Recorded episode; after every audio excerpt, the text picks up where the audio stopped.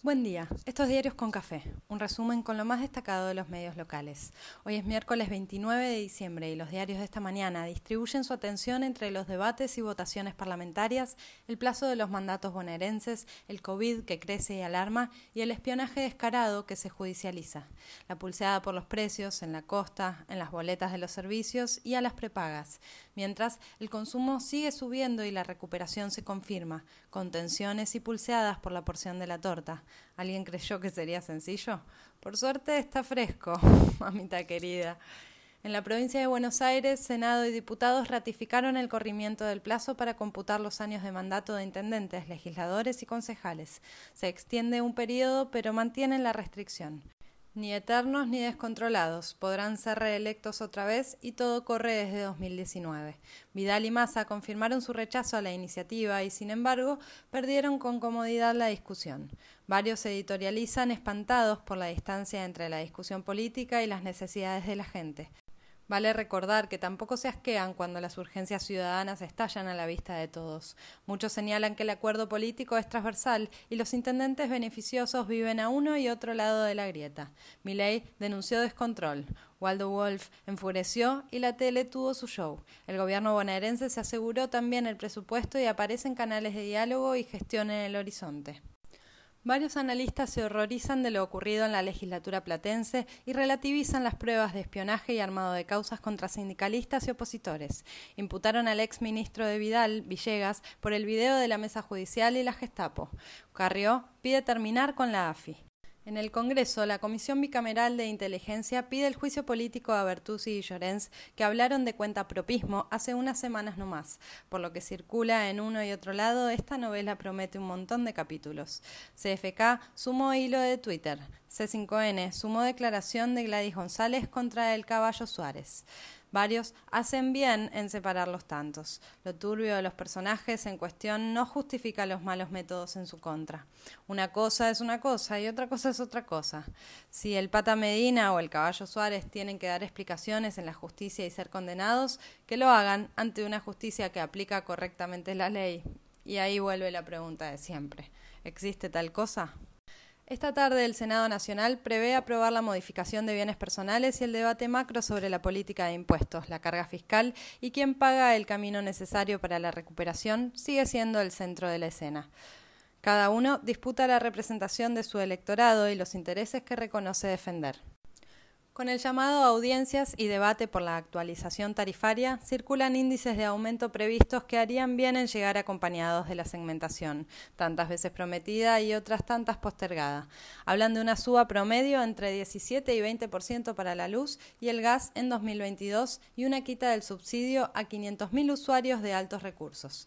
El dólar blue volvió a meter presión. Ayer cerró en 206 pesos, pero las acciones se mantuvieron en alza y el riesgo país en baja mientras la recuperación se confirma con datos. Según el INDEC, crecieron 5,2% interanual las ventas en supermercados en octubre. Para BAE, la clave está en mejorar el empleo y las paritarias. Era por abajo, como siempre. Popular anticipa los aumentos que vienen el mes próximo. Peajes, alquileres, BTV, monotributo y siguen las alegrías. Esta tarde Alberto entrega viviendas, la más importante en la historia del Procrear, en Parque Patricios desde las 17 horas. En la ciudad, distrito opositor si los hay. Sigue hasta junio la reducción en las contribuciones patronales para fomentar la creación de puestos laborales. Ayer se confirmaron más de 33.000 casos de COVID en el país, similar a los números del pico de la segunda ola, pero con muchísima menos cantidad de fallecidos y hospitalizados. Las vacunas funcionan. Siguen congestionados los centros de testeo y el bicho circula por todos lados. El presidente aseguró ayer en su saludo a periodistas acreditados y personal de la Casa de Gobierno que no va a haber nuevas restricciones. Sin embargo, esta mañana se reúne el Consejo Federal de Salud y podría haber anuncios sobre protocolos, refuerzo de testeos, menos días de aislamiento, autotest en las semanas próximas y más vacunas. Catamarca canceló eventos masivos y cobrará la atención médica a los no vacunados. Suena razonable. Bariloche reprograma viajes de egresados de principios de 2022.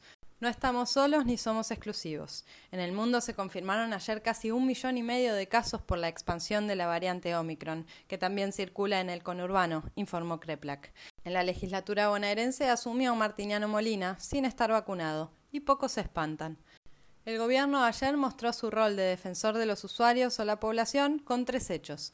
Se reunió con las prestadoras y después de las avanzadas y amenazas de judicializar, no habrá cobro de copagos. Será cuestión de seguir de cerca el tema y controlar que no pongan en las próximas facturas el 9% pretendido. Ya avisan que el aumento que viene, también del 9, ya estaba previsto. El presidente y Lamens anunciaron el congelamiento de precios en servicios turísticos y pidieron moderación a los operadores con las tarifas. ¿Quién controla? En Twitter hubo revuelo por una promoción mal planteada y finalmente una publicidad engañosa de Habana en el Día de los Inocentes. Prometió productos gratis a cambio de datos personales. Era sorteo. Hubo denuncia judicial. Declaran la emergencia en el sur por los incendios y se suman focos de fuego en otras provincias. Encima el pronóstico extiende la ola de calor hasta el lunes. Otra vez el río Paraná alarma por su bajo caudal. Tal vez el costo económico que representa sensibilice duros corazones. Clarín destaca en su tapa un caso de gatillo fácil en Los Ángeles a una chilena. Con todo lo que tiene para entretenerse acá, se van tan lejos. También Clarín apunta contra Grabois porque uno de los detenidos por el incendio al diario El Chubut, en plena manifestación contra la mega minería, adhiere a su espacio. En el mundo, mientras Europa se asusta con el aumento de los contagios pandémicos, en Sudáfrica bajan los casos de Omicron tan rápido como subieron y hay quienes se ilusionan con el principio del fin. Rusia vuelve al centro de la escena tras la disolución de una ONG que protege derechos humanos.